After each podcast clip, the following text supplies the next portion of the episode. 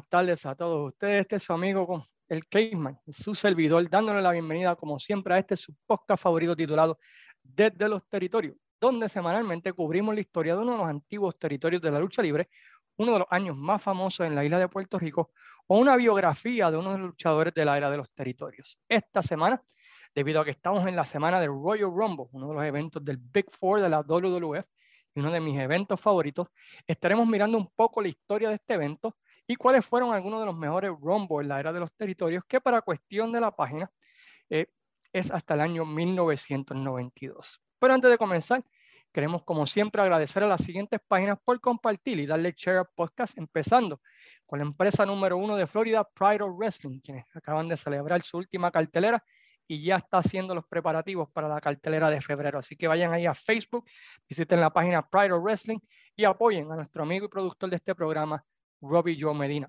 También nuestros amigos de Fiebre Wrestling, Frankie Vélez presentando la lucha libre de un modo humorístico, especialmente ¿verdad? si eres fan anti-AEW.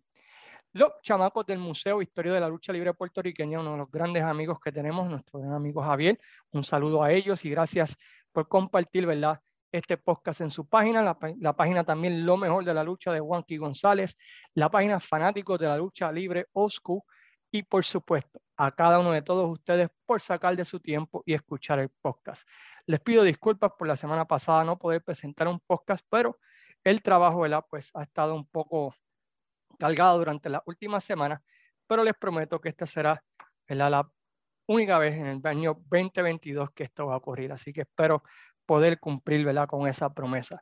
El Royal Rumble, como saben, uno de los eventos Big Four de la WWF, que incluyen lo que es WrestleMania, SummerSlam, Survivor Series. Por muchos años fue mi evento favorito de la World Wrestling Federation, ese concepto ¿verdad? de 30 luchadores entrar y el ganador recibe una oportunidad titular y en algunos casos, ¿verdad? inclusive ganar el campeonato mundial, pues siempre lo hizo uno de mis eventos favoritos. Es verdad que en los últimos años ha perdido un poco de su brillo, ya que es un poco predecible lo que es este evento. La realidad es que por mucho de su existencia, ¿verdad? Pues Royal Rumble era el comienzo, ¿verdad? De, los eventos, de los feudos que llevarían al gran evento, ¿verdad? De WrestleMania todos los años de la World Wrestling Federation.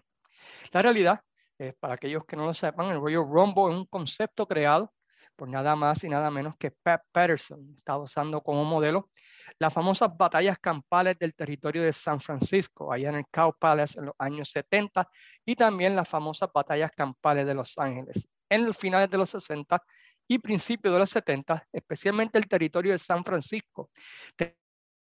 Tenía lo que se llamaba, ¿verdad? Pues, the, the biggest battle royal, o la mejor batalla campal de todos los Estados Unidos. Y entonces realizaba siempre en el mes de enero y se utilizaba para establecer a la estrella del territorio, ya sea un nuevo rudo, un nuevo técnico que iba a entrar al territorio, y también establecer los feudos que correrían por el resto de la primavera y el verano en el territorio de San Francisco. Entiendan que los tiempos ¿verdad? de los territorios, los feudos, pues duraban seis meses, un año, así que básicamente se utilizaba esta batalla campal para establecer los feudos que correrían por básicamente, ¿verdad? Pues todo el territorio de San Francisco. Esta batalla campal también, ¿verdad? Pues tenía lo que se llamaban como apariciones especiales o estrellas invitadas de otros territorios, luchadores que participaron de esta batalla campal.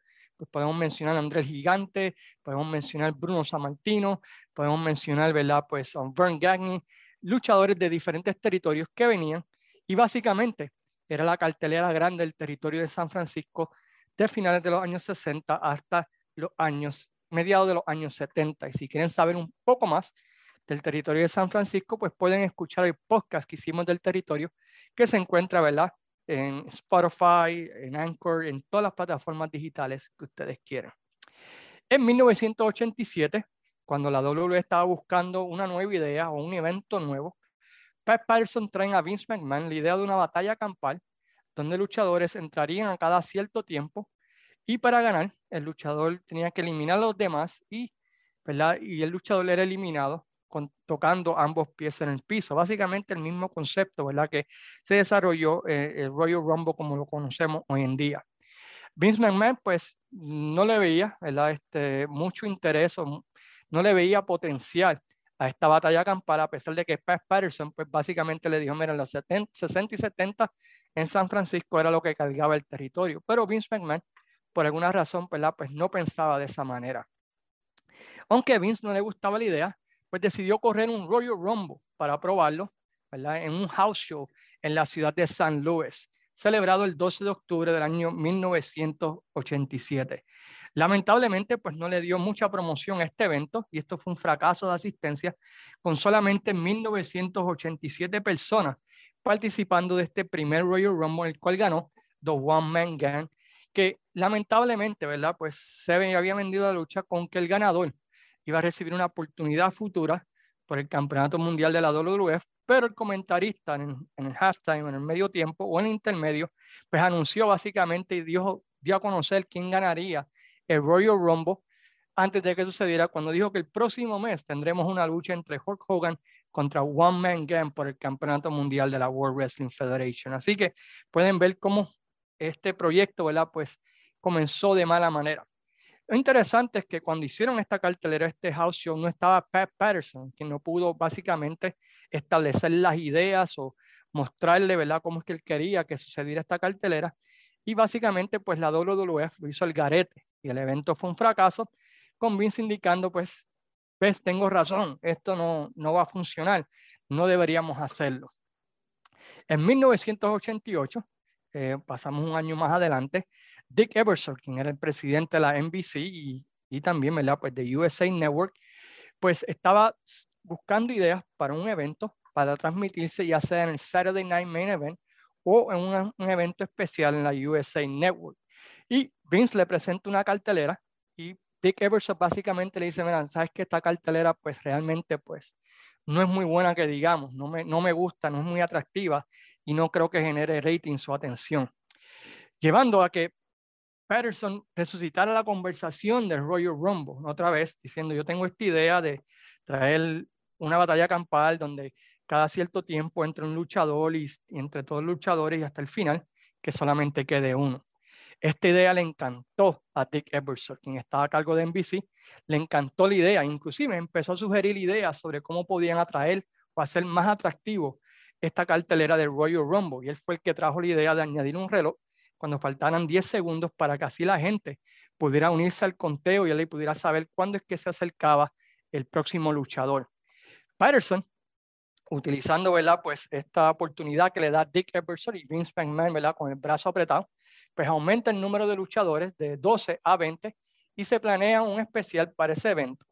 Y a diferencia del que conocemos ahora, pues no tenía garantía o no tenía eh, de que iba a recibir una oportunidad titular y así por el estilo. Simplemente era una batalla campal que Pat Patterson quería utilizar para empezar a, mover algunos feudos, ya sea estelares o ¿verdad? De, de, los ángulos secundarios de la compañía a través del año 1988. Así que comienza la promoción en Wrestling Challenge, en Superstars of Wrestling, y ese Royal Rumble se celebró en la fecha de enero 24 del año 1988 ante una asistencia de 18 mil personas en el Cubs Coliseum de Hamilton, Ontario, Canadá. Y este fue tremendo lugar que escogieron, porque básicamente de lo que era del año 86 al año 91, la plaza más fuerte de la World Wrestling Federation era básicamente ¿verdad? el país de Canadá, lo que es Toronto, lo que es ¿verdad? Pues Montreal y así por el estilo. Esta batalla campal fue ganada por Jim ¿verdad? Hacksaw Jim Duggan, que lo ganó al minuto 33 y derrotó entre otros luchadores, ¿verdad? Ron Bass, Brian Baird, Dino Bravo, Jim Bronseo, Bret Hart, Sam Houston, John Yeldo. Como ven, no muchos de los luchadores estelares, básicamente eran los luchadores eh, de mid-card, luchadores, ¿verdad? Eh, de tercero, cuarto y openers, ¿verdad? Realmente pues no había un luchador estelar, porque básicamente era un evento de prueba. El show no tan solamente fue un éxito en taquilla, con cerca de 18 mil personas, como mencionamos, pero tuvo un increíble rating de 8.2, lo cual en ese tiempo fue tremendo. Básicamente, entre 10 a 15 millones de personas vieron el evento. Viendo el éxito de este evento en televisión, la WWF decide entonces llevarlo simplemente de un especial televisivo a un evento de pay-per-view, a escenificarse todos los años, de igual manera que el, la batalla campal de San Francisco en el mes de enero. El segundo siendo unificado, el primero en pay-per-view, pero el, tercero básicamente porque el del 87 hay que contarlo, ¿no? En enero 15 del año 1989 en la ciudad de Houston, en el Summit de, de la ciudad de Houston. Y nuevamente, Patterson modifica varias cosas del evento a comparación del primero para hacerlo más atractivo a pay-per-view. ¿verdad? Aumentó la cantidad de luchadores de 20 a 30 luchadores, ¿verdad? Y de esa manera el Royal Rumble te garantizaba por lo menos una hora de lucha. Y esa era la, la gran venta, ¿verdad? De ese pay-per-view. Vas a ver una lucha que te va a durar por lo menos una hora. Y eso, ¿verdad? Pues era atractivo en aquel tiempo, donde especialmente la World Wrestling Federation era conocida por sus luchas cortas de 10 a 15 minutos y de vez en cuando se tiraban una lucha de 30 minutos, ¿verdad? Así que esto, ¿verdad? De una, una lucha de una hora para algo de la WWF en ese tiempo, pues era algo muy atractivo y muy especial. El Royal Rumble de ese año fue ganado por nada más y nada menos que el retornante, ¿verdad? Big John Studd. Pero la historia grande del Rumble fue que aquí comenzó la ruptura de los Mega Powers, cuando Hulk Hogan elimina por accidente, ¿verdad? A Randy Macho Man Savage del Rumble, comenzando a mover la lucha de Savage versus Hogan para WrestleMania 3. Este rombo fue un exitazo en términos de pay-per-view, vendiendo cerca de 165 mil solamente en los Estados Unidos, lo que para aquel tiempo, ¿verdad? del año 1989, era un número bastante bueno en pay-per-view. Y también hubieron cerca de 19 mil personas en el estadio. Y este rombo, como le dije, fue bastante interesante. Todavía eh, no lo ganaban, ¿verdad? No, se le había dado la credibilidad que necesitaba ese evento, pero poco a poco se estaban moviendo ciertos ángulos o ciertas historias. Era básicamente, ¿verdad? Lo que quería hacer Pat Patterson y lo había logrado y de ahí salieron un par de luchas que luego se significaron, ¿verdad? En ese WrestleMania. En el 90 sigue el mismo modelo de las anteriores, un undercard bastante débil, todavía el evento, ¿verdad? Pues no estaba engranando todavía con todo el poder de, los luchadores estelares en el evento estelar. Aunque, a diferencia del año 89, 88 87, este fue el primero en que los estelares comenzaron a ganarlo en vez de un luchador del midcard.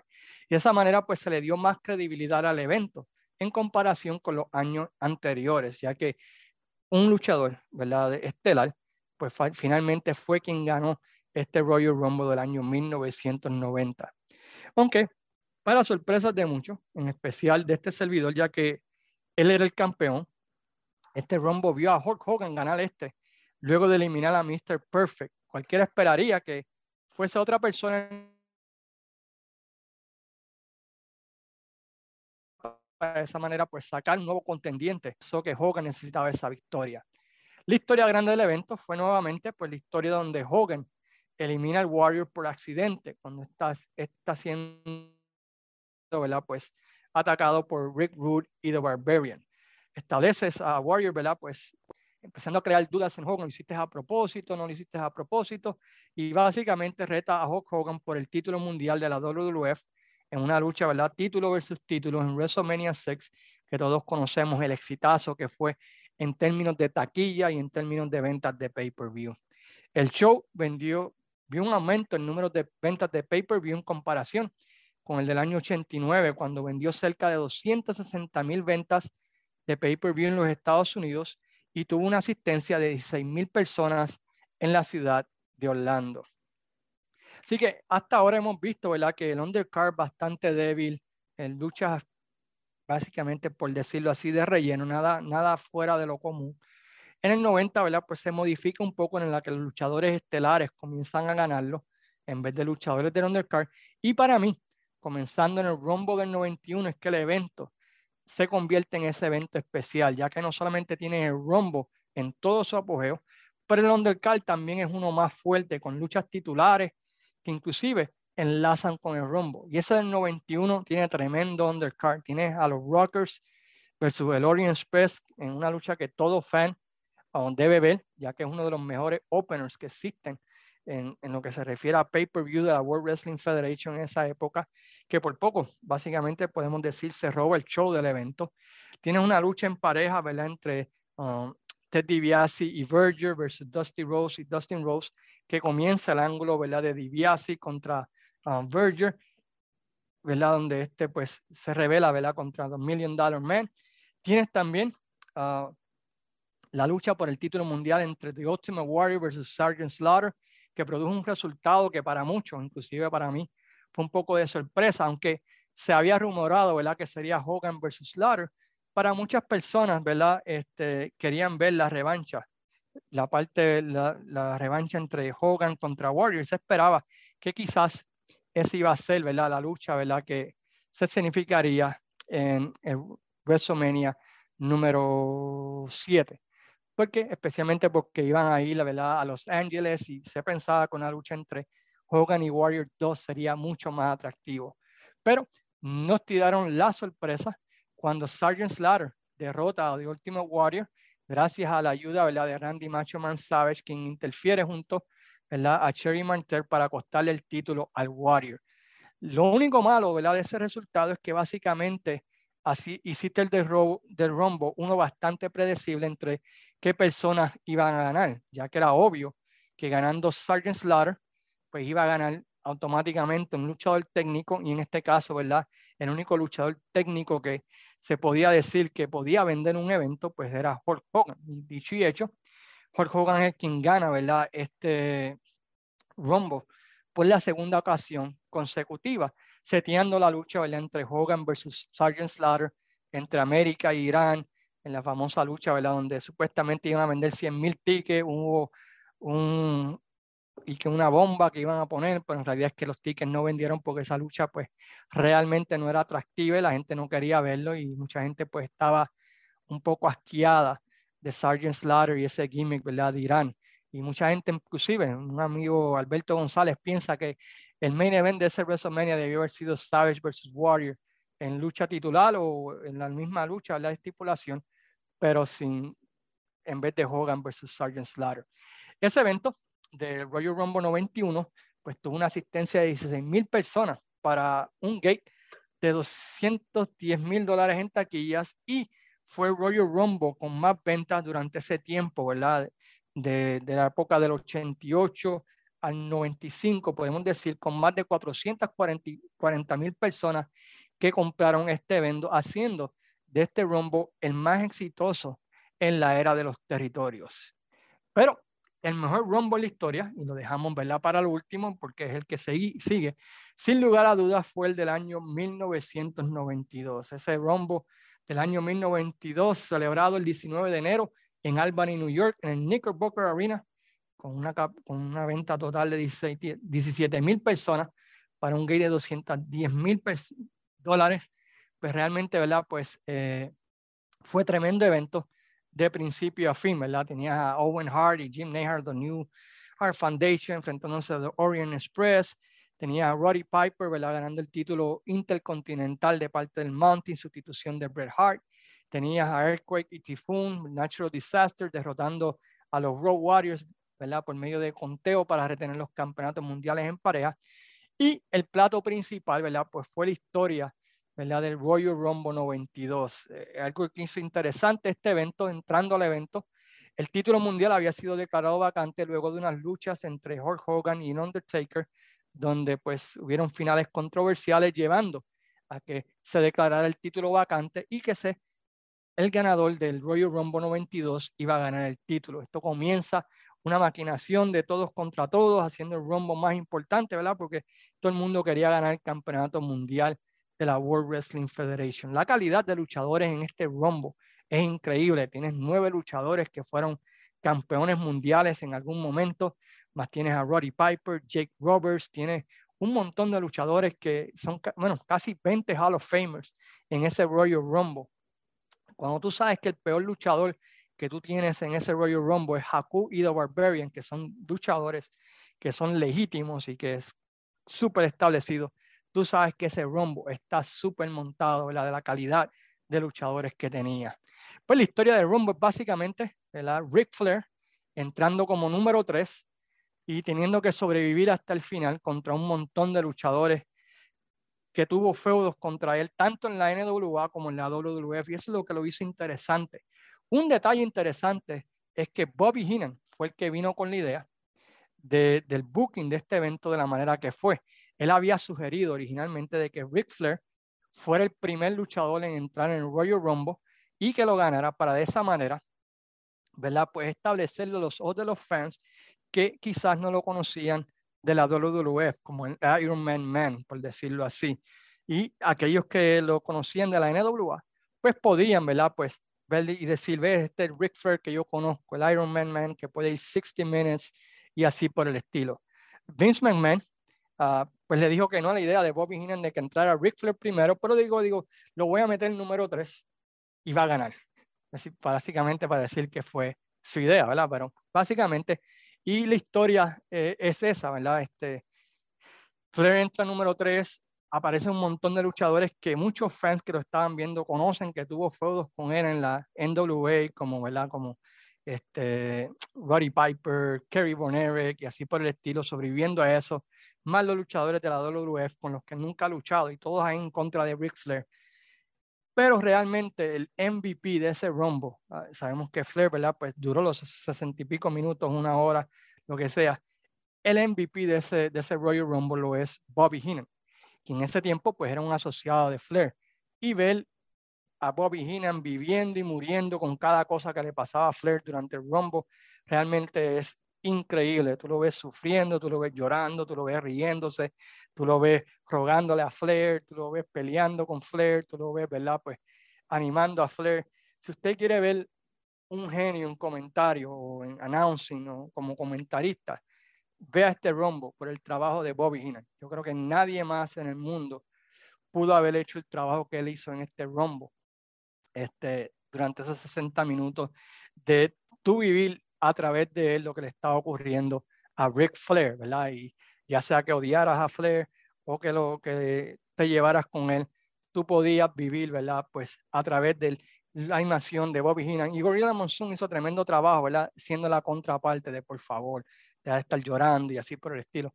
Realmente, ¿verdad? Pues eh, Heenan y Gorilla Monsoon, pero especialmente Heenan, hizo un masterpiece en cuanto a, vender la lucha, a vender lo que estaba sucediendo, contar la historia y vivir y sufrir de igual manera que lo estaba haciendo Ric Flair en el ring. Y eso lo eleva aún más porque no ha habido una animación o comentario de igual manera que en ese Royal Rumble 1992. Al final, Hogan es eliminado sorpresivamente por Sid Justice, quien en ese momento había sido un luchador técnico que incluso había hecho pareja con Hulk Hogan cuando este último Warriors había ido de la empresa. Y Hogan, como todo mal perdedor que agarra la mano de Justice, lo que aprovecha Ric Flair para ganar el Rumble y de esa manera convertirse en el campeón mundial de la World Wrestling Federation luego de haber triunfado por casi una década en la NWE por más, ¿verdad? Duró en el ring una hora con Heenan volviéndose loco en la celebración, todo así. Y la, la, promo de Ric Flair, luego de ganar el título en la parte de atrás, es una de las promos más famosas de Ric Flair, donde básicamente a través de esa promo le tira a la National Wrestling Alliance y, ¿verdad? y básicamente pues estipula que todavía le quedaba. Y termina ¿verdad? con una frase que le dolió, especialmente a mí, que era fanático de la NWA y muchos fanáticos de la NWA, con estas palabras. Let me just say, uh, I'm going to tell you all with a tear in my eye. This is the greatest moment in my life. Diciendo ¿verdad? que ganar el título de la World Wrestling Federation fue más importante que haber ganado el campeonato mundial de la NWA, con lleno de sangre y celebrando y así por el estilo. Y se básicamente, ¿verdad? Pues es considerado, yo creo que por todo el mundo, como el mejor rombo de todos los tiempos. Eh, en mi opinión lo es básicamente por el trabajo de Flair y especialmente por el trabajo de Bobby Heenan y hasta cierta manera Gorilla Monsoon, ¿verdad? Por el trabajo que hicieron en vender la historia de la lucha. Y ese final era bastante, ¿sabes? No era predecible, ¿verdad? Porque nadie había durado tanto tiempo en el rombo. No se esperaba que un Rudo lo ganara. Este, hasta ese momento lo habían ganado siempre técnicos y es el primer rudo que gana ¿verdad? el Royal Rumble. Y bueno, con excepción de One Man Gang en el año 87, ¿verdad? Pero eso fue en un house show. Así que con esto, ¿verdad? Pues terminamos lo que es nuestra mirada a la historia del Royal Rumble en la era de los territorios. Espero que hayan podido disfrutar de este mini podcast de esta semana. La semana que viene regresamos, ¿verdad? Con el podcast, ¿verdad? De los mejores feudos, ¿verdad? Del de la Capitol, que no incluyen a Carlos Colón y al Invader, que no se ha podido grabar debido a mi culpa, debido, ¿verdad? Pues a, asuntos de trabajo de este servidor. Mientras tanto, pues los invitamos a que sigan apoyando la página desde los territorios. Queremos llegar a los 3.000 likes, ya estamos llegando casi a los 5.000 followers. Así que agradecemos a cada uno de ustedes por sacar de su tiempo, por escuchar del podcast. Y ¿verdad? me gustaría poder escuchar cuál es, su mejor rombo, su rombo favorito de esta época de los territorios. Con eso en mente, pues se despide como siempre su amigo el Cayman, deseándole a todos que tengan muy buenas tardes y como siempre les digo, sayonara, amigo.